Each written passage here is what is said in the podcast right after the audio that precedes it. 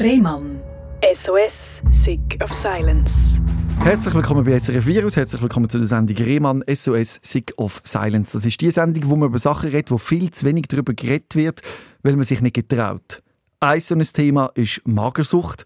Wenn man merkt, dass jemand an Anorexie leidet oder Bulimie oder was auch immer für eine Krankheit, wo man äh, probiert, das Essen zu kontrollieren, dann weiß man als Angehöriger meistens nicht, hm, wie spreche ich jetzt das am besten an, ohne verletzend zu wirken oder vielleicht sogar kontraproduktiv zu sein. Magersucht überfordert grundsätzlich jeden. Wenn man anschaut, wer betroffen ist, dann sieht man, dass es vor allem Frauen sind, ganze 90 Prozent. Aber man muss sich bewusst sein, dass so eine Magersucht auch tödlich verlaufen kann. 5 bis 10 Prozent sterben daran, meistens an Herz- oder Multiorganversagen oder an einer Infektion. Mir gegenüber sitzt Naira, wo mit 16 in so eine Magersucht reingerutscht ist, kann man sagen. Und heute darf man sagen, dass es überstanden hast? Oder sind wir noch nicht so weit? Ich würde sagen, dass ich es überstanden habe. Aber ich ähm, würde nicht sagen, dass ich jetzt ganz gesund bin. Also es ist so, dass es, ja, es kann immer wieder Rückfälle geben, je nach Lebenssituation. Ich kann jetzt aber von mir sagen, dass ich das Gröbste überstanden habe. Wenn ein Rückfall passiert, weiß ich, wie damit umgehen. SRF begleitet ja dein Leben schon relativ lang. Also mhm. angefangen hat es vor gut zwei Jahren, wo du das erste Mal eine Dokumentation gemacht hast mit SRF zusammen. Ja. Mit dem Titel «Magersucht, beste Freundin, schlimmste Feindin». Zu dieser Zeit bist du noch richtig drin, gewesen, oder? Ja, mm, also ich bin schon auf dem Genesungsweg gewesen, ähm, bin aber jetzt äh, nach zwei Jahren viel stabiler als dazu mal, wo ich die Doku gemacht habe. Es ist, äh, es ist ein langer Prozess, wo, wo immer wieder, es geht immer wieder darum, neues Zeug auszuprobieren, neue Anlauf nehmen, ähm, weiterkämpfen. Aber ich würde schon sagen, dass ich dort noch recht fest in der Magersucht gefangen war. Obwohl man es äußerlich nicht mehr wirklich gesehen hat, ist es doch im Kopf, was ja schlussendlich die Magersucht ist, eine, eine psychische Erkrankung, ist sie noch sehr präsent im Kopf. Und spannend ist ja eben, dass wir praktisch jetzt jedes Jahr zurückschauen. Letztes Mal im, eben im August 21, nach einem Jahr später bei der Mona Fetsch in der Sendung Körperkult und Krankheit. Dort hast du auch erzählt, wie es dir mittlerweile geht. Du hast auch ein paar Schritte vorwärts gemacht, oder? Ja, extrem. Also ich konnte vor zwei Jahren anfangen zu arbeiten im ersten Arbeitsmarkt. Das hat mir sehr viel ähm, Struktur und Sicherheit gegeben, wieder so langsam in den Alltag zurückzukommen, weil ich lange nicht arbeiten konnte. Und ich konnte dann auch zügeln, also einfach einen Stock rauf. Mhm. Und habe dann auch noch Haustierchen mir zugetan, zwei Wellensittiche. Das ist, ja, ich habe gemerkt, ich kann selber für mich sorgen und ich habe es im Griff. Und jetzt kann ich auch Verantwortung über anders übernehmen und mein Leben dann noch weiter ausbauen mit Hobbys, mit ähm, so Sachen, die ich, die ich gerne mache. Mhm. Und jetzt, eben, wie du sagst, bist du an einem viel stabileren Punkt und das ist auch die Ausgangslage für unser Gespräch, dass wir alle wissen, wo du momentan stehst. Aber wir schauen natürlich auch jetzt wieder zurück auf Zeiten, wo du teilweise auch nicht mehr leben leben Genau, ja. Kumpen wir gerade dort rein, oder? Bring mich mal an so einen schrecklichen Moment von damals, wo du nicht mehr leben leben und ich stelle gerade die Frage vorher dran, hast du nicht mehr leben oder hast du so mit dieser Krankheit nicht mehr leben können? Ich habe so mit dieser Krankheit nicht mehr weiterleben. Weil ich das Gefühl hatte, ich schaffe es eh nicht aus dieser Magensucht raus. Sie ist viel, viel zu stark, also eigentlich immer in meinem Kopf und ich habe mir nicht vorstellen dass ich irgendwann die Kraft habe und die Energie, dass ich die Magersucht kann hinter mir lassen kann. Es ist mehr, eben das Leben mit der Magersucht hat für mich keinen Wert mehr gehabt, dazu mal. Und ich wäre schon lieber, lieber tot gewesen, als weiter mit dieser Magersucht zu leben. Dass wir das nachvollziehen können, wenn du von dieser Magersucht redest. Mhm. Eben genau in dieser schlimmsten Phase. Wie hat das ausgesehen? Man muss noch sagen, ich habe mit der Magersucht auch eine Bulimie entwickelt. Es war ein Tagesablauf so. Gewesen. Aufstehen, erste Bulimie-Attacke.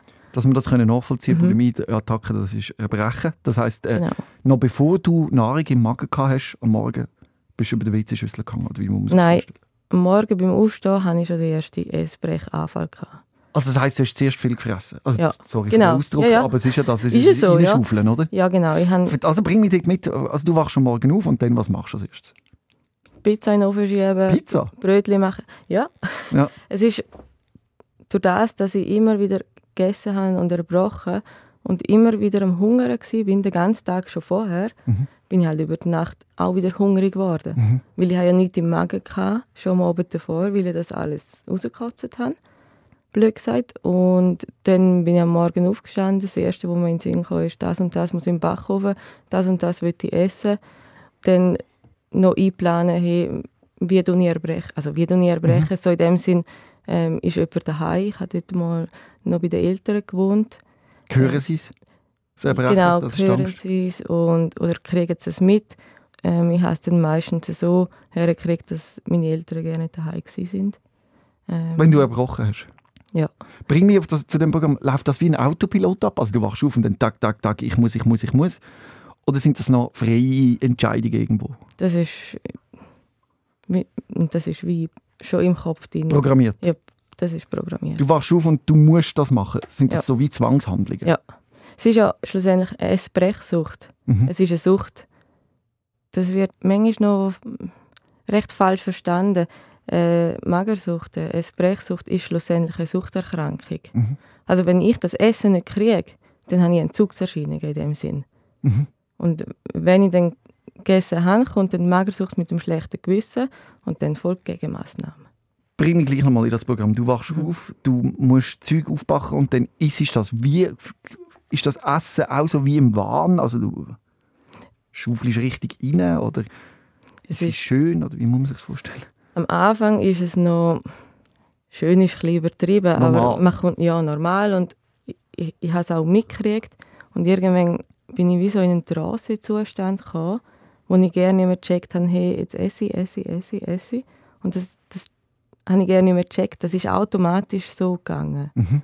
Und dann, sobald sich der Magen meldet, Magenschmerzen, weil, weil der Magen einfach überfüllt ist, komme ich wieder in die Realität zurück und merke, jetzt muss ich erbrechen. Mhm. Man muss auch einkaufen vorher, oder? dass man das, das überhaupt essen kann. Ist dann auch der Einkaufsprozess wie auf Autopilot? Das heisst, ich muss mir schon vorstellen, du gehst in den Coop und kaufst so ein, da, da, da, da. Oder wie, wie ist das? Ja. Au. Äh, wie ferngesteuert. Mhm. Gehst in den Laden. Also, es kommt ein bisschen darauf an, habe ich Hunger, habe ich nicht Hunger im Laden. Aber dort habe ich eigentlich immer Hunger gehabt. Mhm. Dann nehme ich, was ich, was ich gerade will. Das war sicher auch nicht günstig. Also wie hast du das Nein. Ja. Ja, ich, ich weiß es nicht. Aber ich habe sehr viel Geld aus dem Fenster geworfen für das. Für Essen und Ja. Erbrechen? Ja. Hat dich mal jemand gestört in diesem Prozess? Also wenn man dich zum Beispiel so im Zwangseinkauf sieht oder eben im Zwangsessen oder sogar beim Erbrechen, ist mal jemand dazugekommen? Nein, ist eigentlich, also beim Erbrechen oder beim Essen ist eigentlich nie jemand dabei gewesen. Mhm. Ähm, beim Einkauf habe ich schon immer das Gefühl gehabt, durch das, dass ich immer im gleichen Laden bin, weil ich wohne auf dem Dorf oder habe dort auf dem Dorf Haben sie dich gewohnt, haben sie mich gekannt und dort ist es mir richtig peinlich gewesen. Mhm. Weil ich, ich habe nicht gewusst, wissen sie, was ich mit dem Essen mache, aber ich habe das Gefühl die checken das. Mhm. Was steht denn so auf dem Förderband? Aufbackpizza, Schoki, Gummibärli, Chips, eigentlich mehr oder vorwiegend ungesund. Mhm. Und alles durchmischt, salzig, süß, scharf. Wenn jetzt das so aufzählst, wird es dir schlecht oder was passiert? Ich bin, froh, ich bin einfach froh, habe ich das nicht mehr Mhm. jetzt, weil es ist, ist schon auch mit Scham besetzt. Mhm. Auch jetzt, wenn ich noch erzähle, denke ich mir so, hey, was, was habe ich meinem Körper und mir selber angetan in dieser Mhm. Zeit? Was habe ich als Geld ausgegeben für das? Nur damit ich dieser Sucht kann angehen kann. Ist schon noch mit Scham behaftet, aber es rückblickend auch ist es schön zu merken, hey, jetzt bin ich über zwei Jahre jetzt äh, Mhm. komplett rückfallfrei von der Bulimie. Mhm. Und das ähm, Von der Bulimie sagst du, von Essattacken aber nicht. Essattacken habe ich noch ab und zu. Mhm. Es kommt ein bisschen darauf an, ob ich am Tag regelmäßig esse. Da habe ich immer noch ein bisschen Schwierigkeiten. Also eben, die Magersucht ist immer noch ein bisschen da, aber Mhm. sie schränkt mich eigentlich nicht ein, in dem Sinn. Also du kannst mit der Magersucht leben, ist das richtig? Genau. Würdest du also sagen, ich, du bist noch magersüchtig, aber du kannst damit leben? Also wie ein Alkoholiker, der nicht trinkt. Etwa so. Ein Alkoholiker, der nicht trinkt, ist ja eigentlich auch kein Alkoholiker, aber Ja. trotzdem. Es ist halt, Mhm. blöd gesagt, der Stempel, den man hat. Ja. Äh, Ein Alkoholiker, auch wenn er schon 30 Jahre trocken ist, ist schlussendlich immer noch ein Alkoholiker. Mhm. Und das ist bei mir jetzt bei der Magersucht auch so. Deine Geschichte macht Eindruck, weil du eine von den wenigen bist, oder? Wo Mhm. rauskommen. Wie viel schaffen es daraus raus? Weißt du das? Ich weiß es nicht. Ja. Also es sind, es kommt auch ein bisschen darauf an, was heisst es, daraus rauszuziehen. Mhm. Heißt das ähm, für, den, für diejenigen, wo betroffen oder der betroffen, kann er oder sie mit dem leben, Mhm. hat aber immer noch Magersuchtszeug. Das kann ja auch sein. Oder ist jemand komplett genesen. Aber ich, Was verstehst du unter komplett genesen? Das ist ja eigentlich wahrscheinlich nicht möglich. Also, ich weiß es Also- nicht. Komplett genesen würde bedeuten, das hätte keine Bedeutung mehr im Leben. oder es, Gibt es so jemanden? Habe ich jetzt noch nie gesehen. ähm, Sorry, es ist vielleicht gibt es jemanden, musst du mal Ja. versuchen.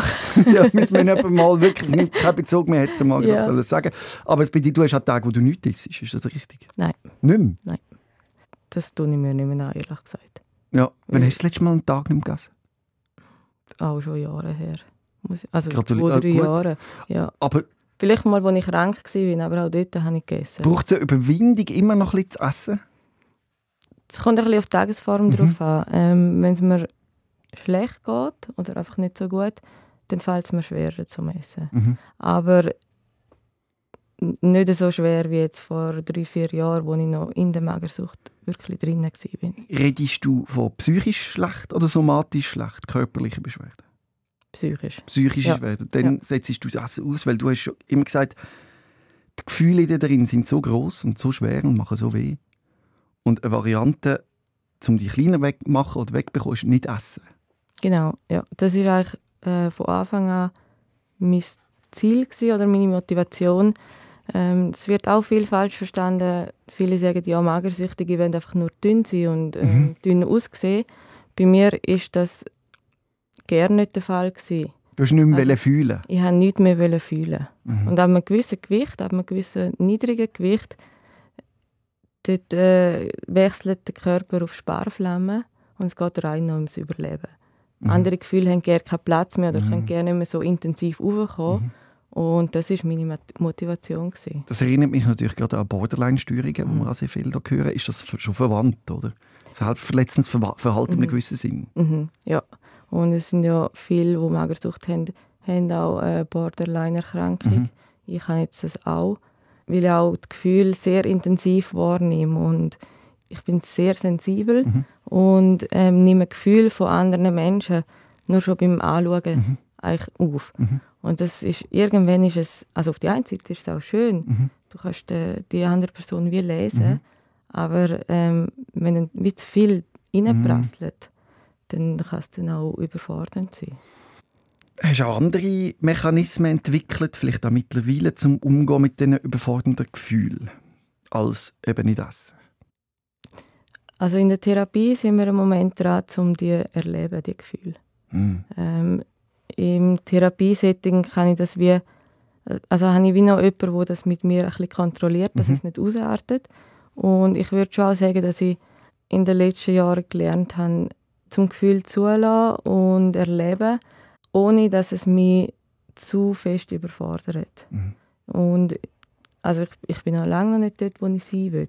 Aber es ist schon ein unheimlicher Fortschritt jetzt in den letzten zwei Jahren erfolgt. Mhm. Das ist schon so, dass ich die Gefühle auch, ist jetzt ein bisschen übertrieben gesagt, aber gern zulasse. Mhm. Weil ich weiß, dass wenn ich die Gefühle kann zulassen und erleben das ist ja normal, das darf, das, das darf man, ja, das darf ja jeder Mensch. Und das gibt mir auch ein bisschen Normalität zurück. Ohne Therapie wäre es also nicht möglich gewesen für dich, aufzuhören mit dieser Magersucht. Ich bin schon seit etwa zehn Jahren in Therapie, Mhm. sogar schon länger. Es ist schlussendlich mein Entscheid, um aus dieser Magersucht zu kommen. Ich muss es machen. Mhm. Aber eine Therapie hat mir sehr viel Unterstützung gegeben in diesem Prozess.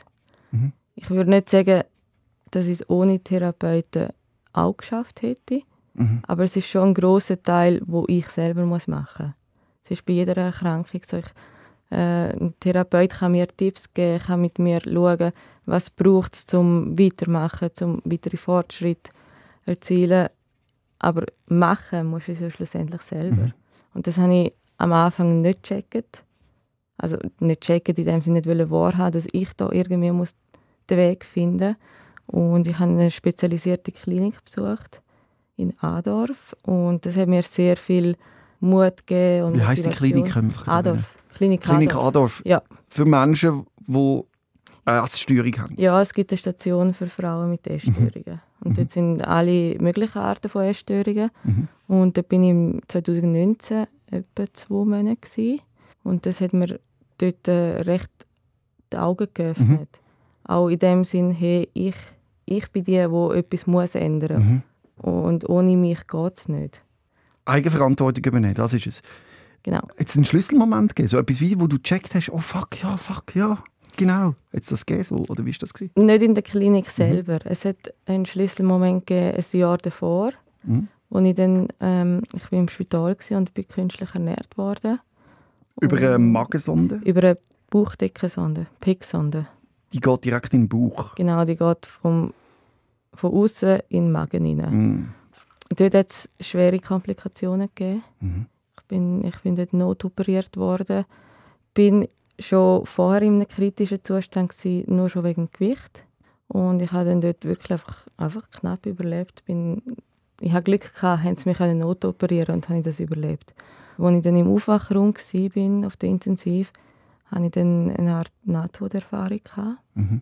In dieser Nahtoderfahrung hat mir irgendeine Stimme gesagt, du darfst noch nicht raufkommen in den Himmel. Mhm. Ich bin gläubig und ich glaube glaub an den Himmel und an Gott. Mhm.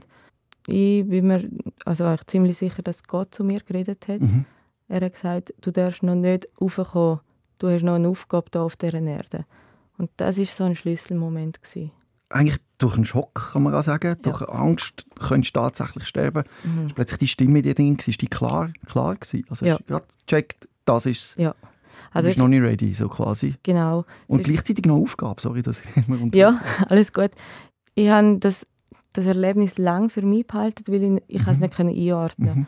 Und als ich dann mal irgendwie zwei, drei Monate später Nahtoderfahrung gegoogelt habe, sind sehr viele Parallelen zu meinem Erlebnis gewesen. Mhm. Also, dass es ein grosses Licht gegeben hat, ein mhm. helles Licht. Dass ich habe nichts mehr rundherum gehört, mhm. keine Maschine mehr. Ich habe den grössten Frieden in mir gehabt, mhm. den ich noch nie so empfunden habe. Dann die klare Stimme, die mir sagt, ich habe noch eine Aufgabe, hat mich schon persönlich sehr geprägt. Mhm. Ich habe dann in den Jahren darauf, das ist im 18. passiert, habe ich immer wieder, wenn ich starke Krisen hatte, habe ich an diesen Satz gedacht, du hast noch eine Aufgabe auf dieser Erde. Mhm. Und ich wollte die finden. Mhm. Vorher wollte ich nicht von dieser Erde gehen. Blöd gesagt die Aufgabe, um es richtig zu verstehen, ist noch nicht klar definiert gewesen, wo das gehört hast. Du hast nur gehört, du hast noch eine Aufgabe. Genau, du musst die noch erfüllen, die Aufgabe. Und du nimmst an, dass die Aufgabe ist, aufzuklären über die schwere Erkrankung. Ja. Ich kann etwas besser akzeptieren, wenn es einen Sinn hat. Es wird ja niemand so eine Erkrankung und es, ist ja nie, es kann ja niemand etwas dafür, dass die Erkrankung sich entwickelt. Und ich habe lange gedacht, ich, habe, ich bin einfach schwach und habe die Erkrankung und lasse mich so zerstören. Mhm. Durch das, dass ich auch gemerkt habe, hey, ich habe nichts dafür, habe ich es wie besser können akzeptieren und durch das, dass dann noch, mir dann noch jemand gesagt hat, ich habe eine Aufgabe und ich habe das mit der, mit der Aufklärung von den Erkrankungen identifiziert. Mhm. Also ich muss, also ich muss, ich darf über die Erkrankung aufklären, zum anderen helfen. Das hat mir einen Sinn für die mhm. Erkrankung gegeben. Das Gegenteil wäre wahrscheinlich auch fast nicht zu ertragen, dass du einfach Pech hast und es jetzt halt so ist und mühsam und, oder? Mhm. Ja, und ich glaube, es hat alles einen Sinn im Leben. Ja. Man findet dann vielleicht nicht eine Minute später, aber irgendwann macht alles Sinn. Mhm. Alles passiert aus irgendeinem Grund. Das ist eigentlich fest in mir drin. Wenn etwas passiert, irgendeinen Sinn hat es, auch wenn ich es noch nicht sehe. Mhm. Und das motiviert oder gibt mir auch so ein eine Ruhe rein, mhm. in mir selber. Weil ich weiß, wenn irgendetwas passiert, wo einfach scheiße ist, deutsch gesagt, mhm und ich weiß nicht, warum ist jetzt das passiert, was hat jetzt das für einen Sinn, mhm. sage ich mir immer wieder, hey, irgendwann finde ich schon raus, den Sinn. Vielleicht mhm. noch nicht heute und morgen, aber vielleicht in einem halben Jahr. Da kommt ein bisschen deine Kontrolle raus, oder? Das ist ja Magensucht, hat ja viel mit Kontrolle zu tun. Mhm. Dass du nicht einfach das Gefühl hast, es passiert unkontrolliert. Mhm. Dass du einfach ausgesetzt bist im Leben. Also der Gegenentwurf zu deiner Theorie wäre die Chaos-Theorie, die sagt, wir haben gar keinen Einfluss. Mhm. Ein Flügelschlag von einem Schmetterling kann die Realität verändern. Alles, was echt ist, ist Chaos. Mhm. Die Vorstellung macht dir Angst. Ja. Ich Weil ich bin ein sehr ein strukturierter Mhm. Mensch und ähm, auch jemand, der plant. Ich bin Mhm. ein Mensch, der plant und das gibt mir Sicherheit. Mhm. Und ich habe das zeitweise mit der Magersucht gemacht. Mit der Magersucht hatte ich einen Plan für jeden Tag. Habe ich mich selber bzw. mein Essen kontrolliert. Ich hatte Kontrolle, gehabt, bin in meiner Komfortzone. Gewesen. Zwar in einer Krankheit, aber ich bin in einer Komfortzone, gewesen, weil ich das alles außenrum nicht kontrollieren konnte. Ich kann das jetzt verändern, indem ich einfach anderes Zeug wie ich kann kontrollieren kann, aber nicht im krankhaften Sinn. Genau, sonst wäre man bei einer atypischen Anorexie. Hast du von dem Ja. auch schon gehört? Ja. Wenn man einfach sagt, ich brauche so viel Kalorien und man dann einfach die isst. Mhm. Kannst du dir ein bisschen Freiheit lassen in deinem Ernährungsplan? Also ich esse wieder alles und ich tue auch keine Kal- Kalorien zählen. Das ähm, habe ich zeitweise gemacht. Ich bin frei von den Essbrechattacken. Ich esse jetzt so, wie es mein Körper will. Mhm. Ähm, was mein Körper verlangt, das esse ich. Und das habe ich jetzt in den letzten Jahren einfach intensiv müssen lernen und wollen lernen. Und jetzt bin ich an einem Punkt, wo ich auch sagen kann, hey, es macht mir keine Angst, um um mal eine Pizza zu bestellen. Mhm. Oder es macht mir keine Angst, um mal schon am Mittag irgendwie ein Glas zu essen und am Abend vielleicht nochmal, weil man in der Ferien ist. Mhm. Das macht mir keine Angst mehr. Dort merke ich schon einen extremen Unterschied zu früher. Betroffene von Magersucht hören jetzt auch den Podcast. Das sind einige, die sich das wünschen, wo du erzählst. Mhm. Ich frage stellvertretend für die. Wie, mach, wie soll man das schaffen? Wie kann man das? Wie kommt man aus dieser Kontrolle raus? Es ist wie ein neues Erlernen vom Essen. Ein neues Erlernen von sich selber, sich selber können kennenlernen, die Hintergründe herausfinden, warum ist es so weit gekommen. Weil ich glaube nicht, dass jeder, der eine Magersucht entwickelt, will einfach nur dünn sein.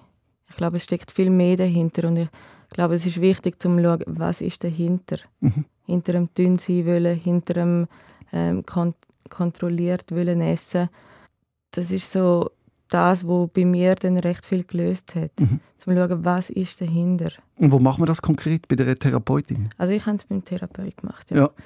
Ich habe einen langen Therapeut, gehabt, etwa fünf Jahre lang. Mhm. Und es hat lange gebraucht, bis ich ihm wirklich habe können vertrauen Mhm. In den ersten ein, zwei Jahren ist es eigentlich mehr darum gegangen, hey, ich muss jetzt einfach irgendwie überleben und irgendwie das Gewicht nicht weiter, also das Gewicht darf nicht weiter runtergehen. Und es ist in den ersten zwei Jahren eigentlich in der Therapie nur darum gegangen, zum Überleben. Mhm. Irgendwann haben wir dann können anfangen mit der Arbeit, was ist dahinter. Mhm. Dort hat es dann sehr viel Erkenntnis, auch äh, schmerzhafte Erkenntnis, die Mhm. ich haben müssen machen wo ich dann schlussendlich aber wie erleichtert war, bin, Mhm. ist das gekommen, weil das ähm, ist auch ein Grund oder ein Ursprung von der Magersucht gewesen. Zum es konkret beantworten für die, die zuhören, was soll man machen? Hilfe holen als erstes, oder? Hilfe holen.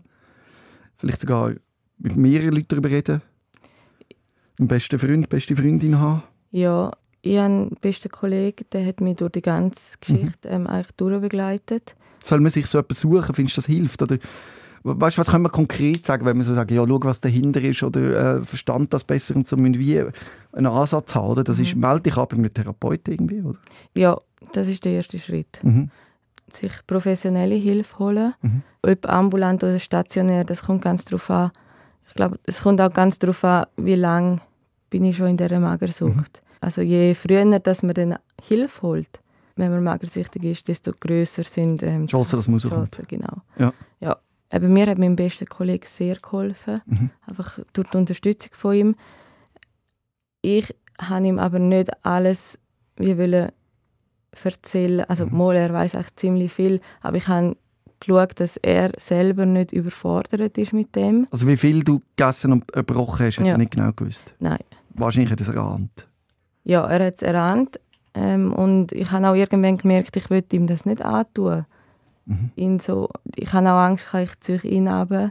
Ich beeinflusse ihm sein Leben in dem Sinn, dass er auch eingeschränkt ist. Mhm. Und das habe ich nicht wollen. Mhm. Und darum habe ich mir dann auch professionell, professionelle Hilfe Mhm. gesucht. Also was du sagst, man kann überfordernd sein als betroffene Person. Ja.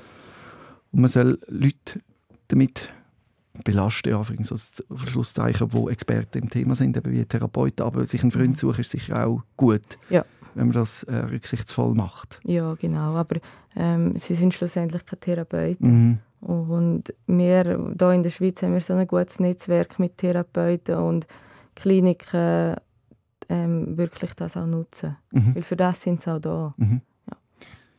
Der wichtige Ansatz, den du gesagt hast, ist dahinter schauen. Was ist hinter dem? Mhm. Ich als Küchentischpsychologe sage einfach, du hast als Kind nicht dürfen fühlen. Mir hat immer gesagt, wenn du das Gefühl zum Ausdruck gebracht hast, nein, das darf nicht sein, das muss weg. Dass du eigentlich nie richtig gelernt hast, dich mit Gefühl in einer größeren Identität auseinanderzusetzen und du sie, wie du es gelernt hast, weggedruckt hast. Ist das, kann das sein oder bin ich... Oder, Also ich bin in einer Großfamilie aufgewachsen. Äh, wir sind sechs Kinder. also kein Platz für viel Gefühl, das würde meine Theorie wahrscheinlich ein bisschen unterstützen. Ja, Gefühle haben nicht so wirklich Platz gehabt. Ich habe das nicht so gelernt in der Familie. Mhm. Würde aber nicht sagen, dass ich schlecht aufgewachsen bin. Mhm. Ich habe ein äh, super Eltern, super Geschwister. Ähm, ich bin froh, dass ich so dürfen aufwachsen. Mhm. Es ist auch so ein bisschen wie an mir gewesen. Ich habe nicht gerne über Gefühle geredet, habe das lieber abgeschluckt, ähm, weil ich auch einfach das Rundum nicht wollen belasten, Mhm. wenn mich etwas bedrückt hat. Und darum habe ich das eigentlich schon automatisch, seit, seit ich denken kann, habe ich das so geregelt. Mhm. Ich habe nicht von meinen Eltern gehört, hey, hör auf brüllen, das ist doch nicht so schlimm. Mhm. Überhaupt nicht.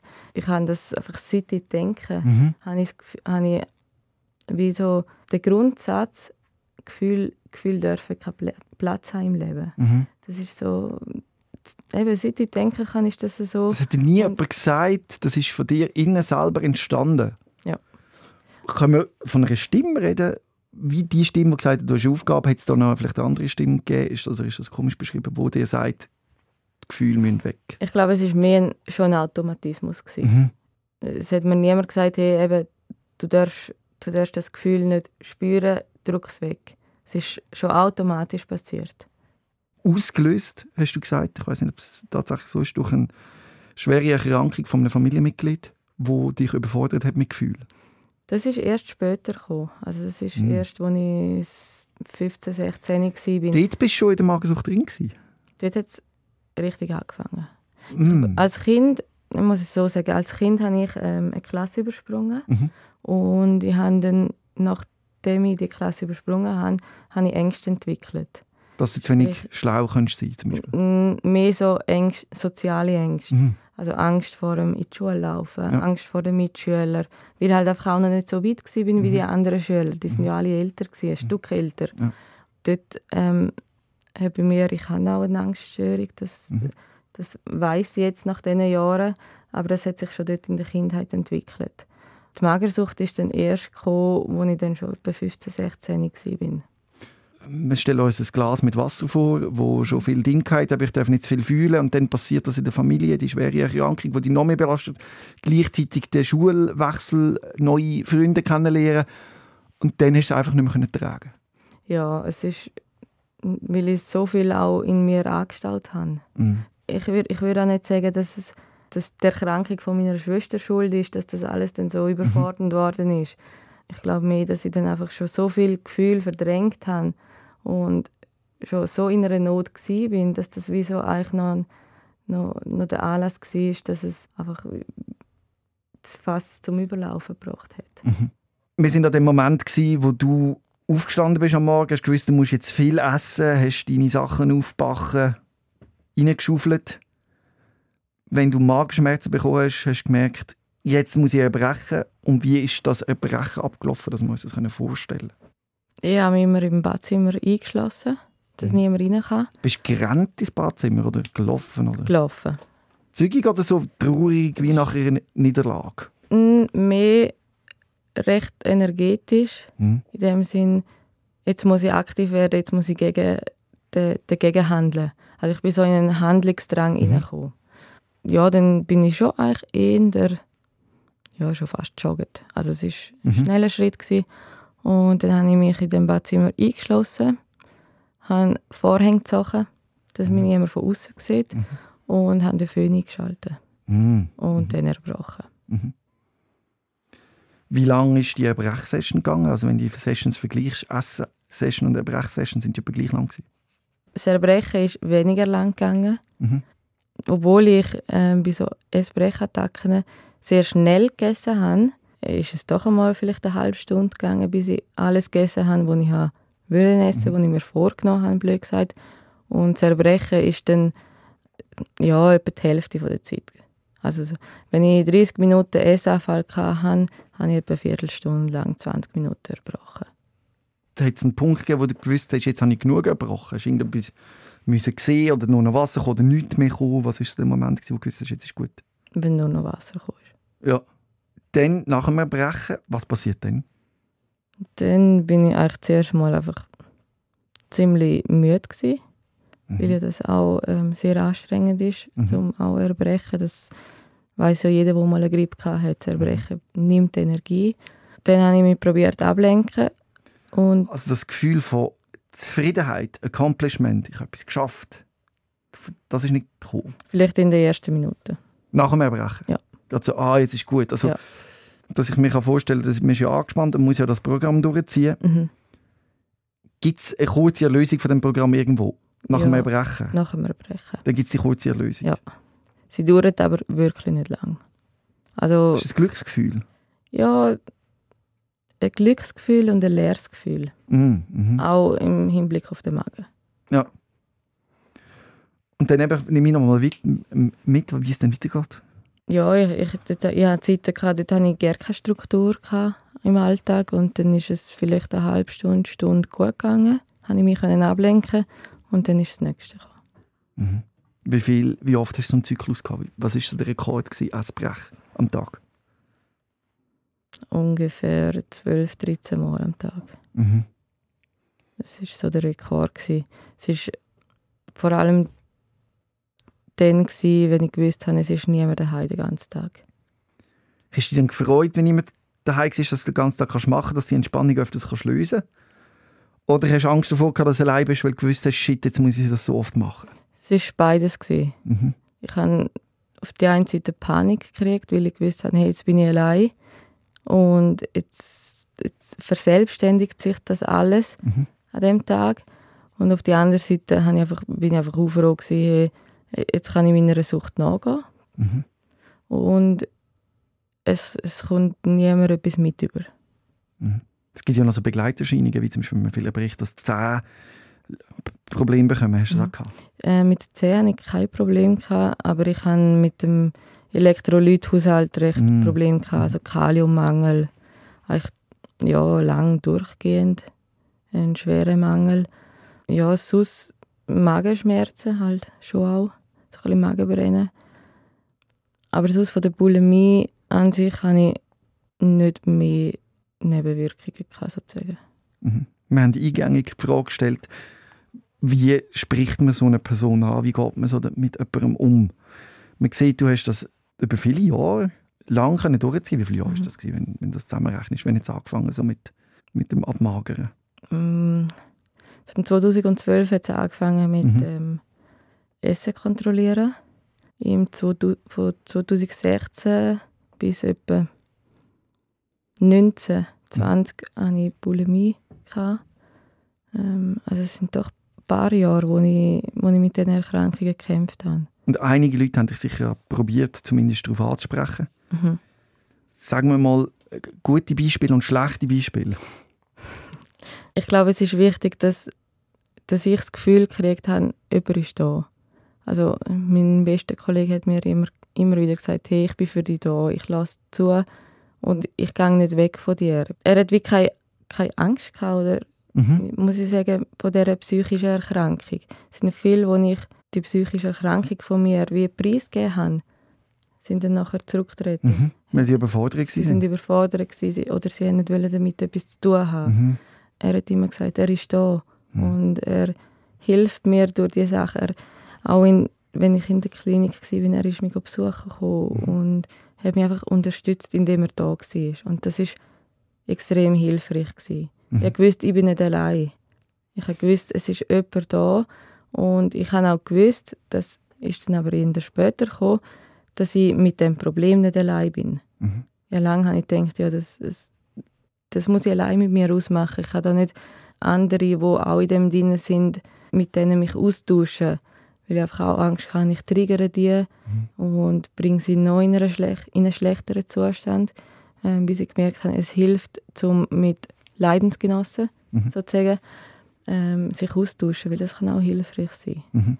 Was so die typischen schlechten Beispiele sind, wenn mir jemand gesagt hat, hey, isst doch einfach mehr Mhm. oder tu doch nicht so, das sind nur Kalorien oder wenn generell jemand über mein Essverhalten einen Kommentar abgegeben hat oder darauf geachtet hat, was ich esse, das hat mir gerne geholfen. Mhm. Ähm, so das beobachtet sein, das ähm, ist bei mir eher kontraproduktiv gewesen. Mhm. Wenn mir einfach jemand geschöpft hat, Mhm. also das ist jetzt mehr so ein bisschen im näheren Umkreis. Äh, Ich weiß noch einmal hat meine Mama mir ähm, Nudeln geschöpft und ich habe von Anfang an gesagt, nein, ich will nicht. Und dann hat es einen Streit gegeben und schlussendlich habe ich dann nicht gegessen, Mhm. weil ich dann so in die, in die, in die Trotzreaktion ein bisschen gekommen bin. Ja, Also wenn ich dich richtig verstand, wichtig ist einfach für die Person da sein. genau. Nicht sagen, iss mal mehr, mach mal mehr, was ist denn los? Und einfach sagen, hey, ich bin da. Mhm. Ich halte das mit dir zusammen aus. Ja. Und ich sehe, was, was du durchmachst. Mhm. Was ich auch nicht so gern gehört habe, so ein bisschen, dass, wenn jemand, der das noch nicht erlebt hat, sagt, ich verstehe deine Situation. Mhm. Weil- Mhm. Auf eine, man kann es bis zu einem gewissen Rahmen verstehen. Ich glaube aber, dass es Sachen gibt, wo nur dann die Betroffenen selber wie können, ähm, beim anderen nachvollziehen Mhm. Das habe ich auch nicht so gerne Ich gehört. weiss, was du durchmachst quasi. Ja. Wenn das jemand sagt, der selber gar nie Ja, in so einer Krankheit gesteckt ist. genau. Das, weil das, das weiß niemand, Mhm. der das nicht durchgemacht hat, wie das dann eins zu eins ist. Das ist Ja. wahrscheinlich einfach ein Versuch, mit dir irgendwie auf die gleiche Ebene zu kommen. Ja. Aber wenn es nicht echt ist, ist es nicht echt. Ja. Das heisst, äh, was du willst sagen, authentisch sein. Mhm. Mit dem, wie man ist. Mhm. Und ehrlich sein. Und vielleicht auch sagen, ich bin überfordert. Oder ich, ich verstehe dich nicht. Mhm. Das, ähm, das habe ich lieber, als wenn es heisst, ich weiß, was du durchmachst und äh, schlussendlich hat die Person wie, wie keine Ahnung. Es ist für mich ehrlicher, wenn, wenn sie eben sagen, ich verstehe nicht, was du durchmachst. Mhm. Aber egal, was passiert, ich bin da für dich. Ja. Wenn jemand sagt, wo ich, wo ich weiss, er, hat, er oder sie hat das nicht durchgemacht, er, er ist auch im Leben ganz an einem anderen Punkt. Und dann mir gesagt hat, ja, ich, ich weiß, was du durchmachst. Mhm. Es ist sehr schwer vorstellbar, was Betroffene durchmachen. Mhm. Vielleicht müssen wir uns auch alle eingestehen, dass so eine Situation total überfordert. Und ich kann Ja. dir zwei Situationen erzählen, die ich mit äh, magersüchtigen Menschen hatte. Ich glaube, Mhm. fast jeder Mensch hat irgend so, schon so ein Erlebnis gemacht, wo ich im Nachhinein, wo mich immer noch belastet und ich finde, ich Mhm. habe mich dort falsch verhalten und was sollte ich anders machen. Und zwar einmal im Fitnesscenter.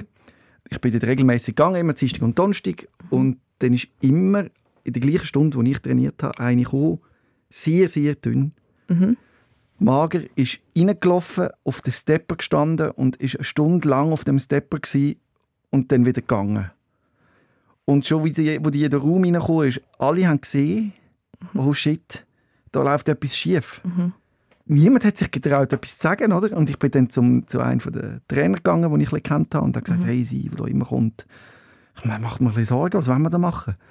Und dann sagt er, zuckt er einfach mit der Achsel und sagt, ja, da kann man nichts machen. Und ich Mhm. frage mich, hätte ich müssen ansprechen oder wieso hat niemand das angesprochen oder ist das überhaupt nicht? Ich kenne ja die Person nicht. Mhm. Oh, wie geht man mit so einer Situation um? Ich finde es eigentlich super, wie du reagiert hast. Zu Also gar Trainer nicht. gehen. Nein, zum einem Trainer gehen und, und das, was dich belastet, eigentlich wie, wie noch zu Preis geben. Weil klar hättest du sie können ansprechen. Die Frage ist, wie reagiert sie darauf? Mhm. Ich hatte auch schon so Situationen, gehabt, wo ich, ähm, ich habe jetzt äh, zwei Jahre an der Kantonsschule gearbeitet. Jugendliche, junge Erwachsene sind dort in der Schule. Dort äh, habe ich auch schon ein paar, paar junge Mädchen gesehen, die sind so mager und ich habe genau am Blick gesehen, die, die ist krank. Ich habe es auch nicht angesprochen, aber ich habe es dort jemandem weitergeleitet, damit sie weiter schauen. Meinst du, haben sie weitergeschaut? Das ist, ja. Ich, ich hoffe es, ich hoffe es. Handlungsspielraum. Ja. Und, und das psychische Erkrankungen sind halt ein Tabuthema. Mhm. Und durch das, dass es auch in der Gesellschaft recht ein Stigma ist, ist es auch schwierig, um den jemanden wirklich darauf anzusprechen. Mhm. Weil es könnte den Betroffenen auch triggern. Mhm. Oder es könnte in ihm etwas auslösen, wo, wo etwas verschlimmern kann. Man kann es wie nicht einschätzen. Ich glaube, man muss extrem vorsichtig sein. Spricht man jemanden an? Macht man das über einen anderen Weg? Lässt man sein? Ich wüsste nicht, wie ich in deiner Situation re reagiert hätte. Wenn du auf dem Step Stepper gewesen wärst? Nein, wenn ich, wenn ich daneben wäre und sie auf dem okay. Stepper sieht, ich glaube, ich hätte ähnlich reagiert. Mhm. Einfach angeschaut, betroffen sein und überfordert sein und einem Trainer sagen, ja. hey, du, das ist schwierig. Ja. ja. Weil es ist ja, ich weiß nicht, wie das mit den Fitnessstudios ist, mhm. aber sie, sie haben ja dann auch eine gewisse Verantwortung, mhm, finde ich. in jedem Fitnessstudio findest du so jemanden ja, Stepper? Ja. ja, aber es braucht auch viel Mut. Also, mhm.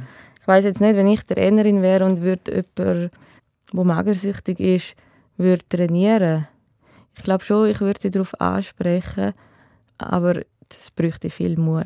Und gleichzeitig weißt du genau, wenn jemand in diesem Programm ist, wo eine Sache will durchziehen will, mhm. dann kann dich nichts und niemand aufhalten. Ja. Ich habe das in der zweiten, im zweiten Beispiel habe ich das probiert. Mhm. Und zwar war es mal eine Kollegin im, im größeren Arbeitsumfeld, mhm. Kollegenkreis. Und dann hat man eigentlich gesehen, die Person ist nicht mehr.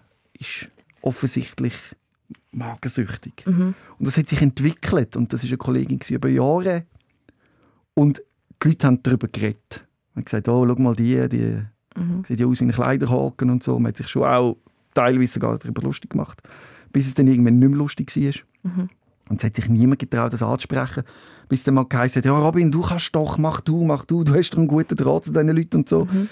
Und dann habe ich wirklich gedacht, okay, weil mir ist das wirklich wichtig, dass man anschaut, wenn etwas nicht stimmt. Mhm. Weil ich aus eigener Erfahrung, als Kind aufgewachsen mit alkoholkranker Mutter, alle haben es gewusst, niemand hat etwas gesagt oder etwas gemacht, habe ich immer mehr drin, hey, ich will nicht in Situationen sein, wo offensichtlich etwas schief läuft und mhm. niemand etwas sagt.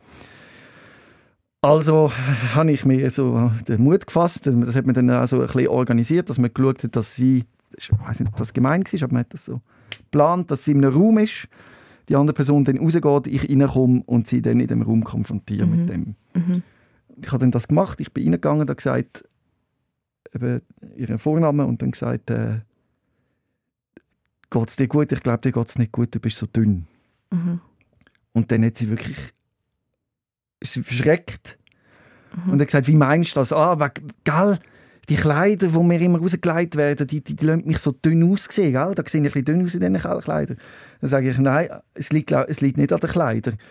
Und dann sagt sie, ja, und dann das Licht ist auch, und wirklich, da kommt sie mit einer Ausrede und mhm. anderen, und es ist so offensichtlich. Und ich habe immer gesagt, nein, das ist nicht das. Und dann habe ich gesagt, wir machen uns Sorgen um dich.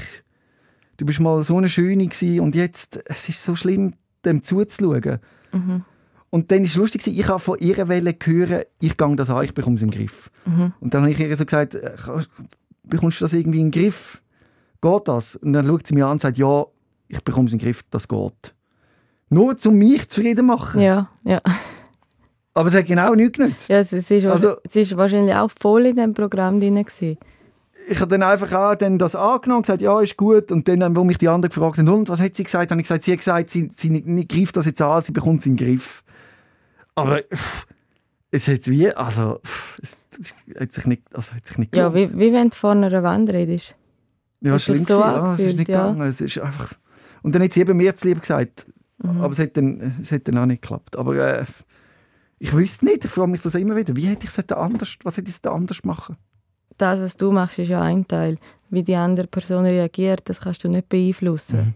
Also ich kann dir also, schon sagen, was ich richtig gemacht habe. Du hast ja selber gesagt. Ich habe einfach gesagt, so mache ich jetzt das anstatt besser wäre ich wäre angegangen und gesagt, hey, ich sehe dich, ich bin da für dich, wenn du reden kommst, ich bin dein Support. Das wäre es gewesen. Wäre besser gewesen. Kommt, kannst, kannst im Nachhinein denken, ja, das wäre besser gewesen, mm. aber du weißt nicht, wie die andere Person reagiert. Ob sie das überhaupt weißt, will, ob sie mich überhaupt als Freund will. Ja. Und ich, sie als Freund will, ich weiß es auch nicht.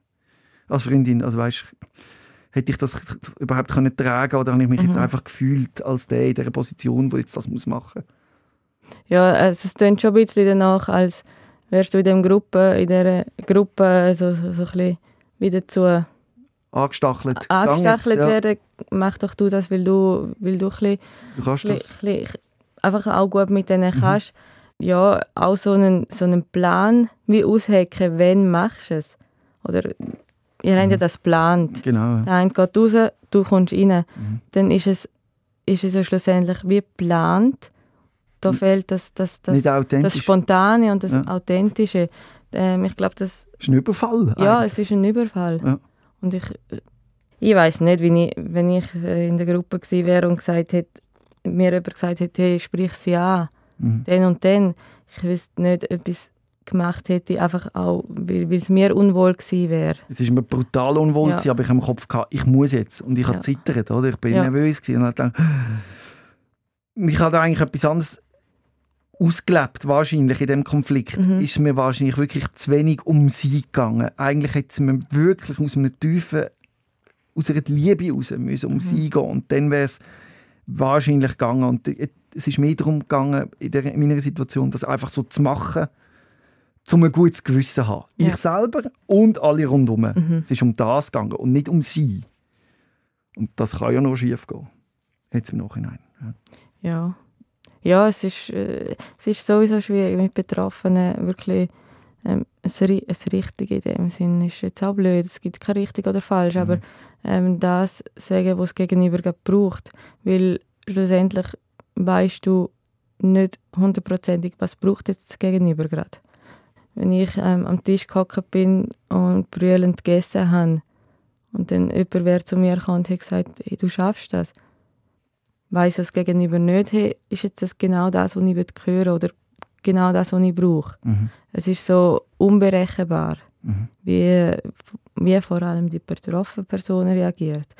Es wäre schön, wenn wir dem könnte im Kopf hineinschauen was geht vor in dem Kopf, was sind Gedanken, um dann ähm, spezifischer können darauf eingehen aber das gibt es halt leider nicht. Mhm. Es, es gibt auch wie nicht ein falsch, falsch auf den zugehen. Es ist vielleicht, ähm, vielleicht ist der Zeitpunkt falsch gewesen, Mhm. oder? Die betroffene Person ist so in, einer, in, in einem Programm drin gewesen, so in einem Wahn, das hat sie nur verrückt gemacht, um das zu hören. Mhm. Ähm, vielleicht eine Stunde später wär's, hätte sie ganz anders reagiert. Mhm. Es ist halt, schlussendlich kann man in diesen Köpfen nicht hineinschauen. Mhm. Und das ist, ja, Aber ich glaube, so wie du es jetzt machst oder das, was wir hier gemeinsam machen, Mhm. das kann tatsächlich einen Unterschied machen. Weil wir gehen auf eine niederschwellige Art und Weise, wir reden über das Thema, Mhm.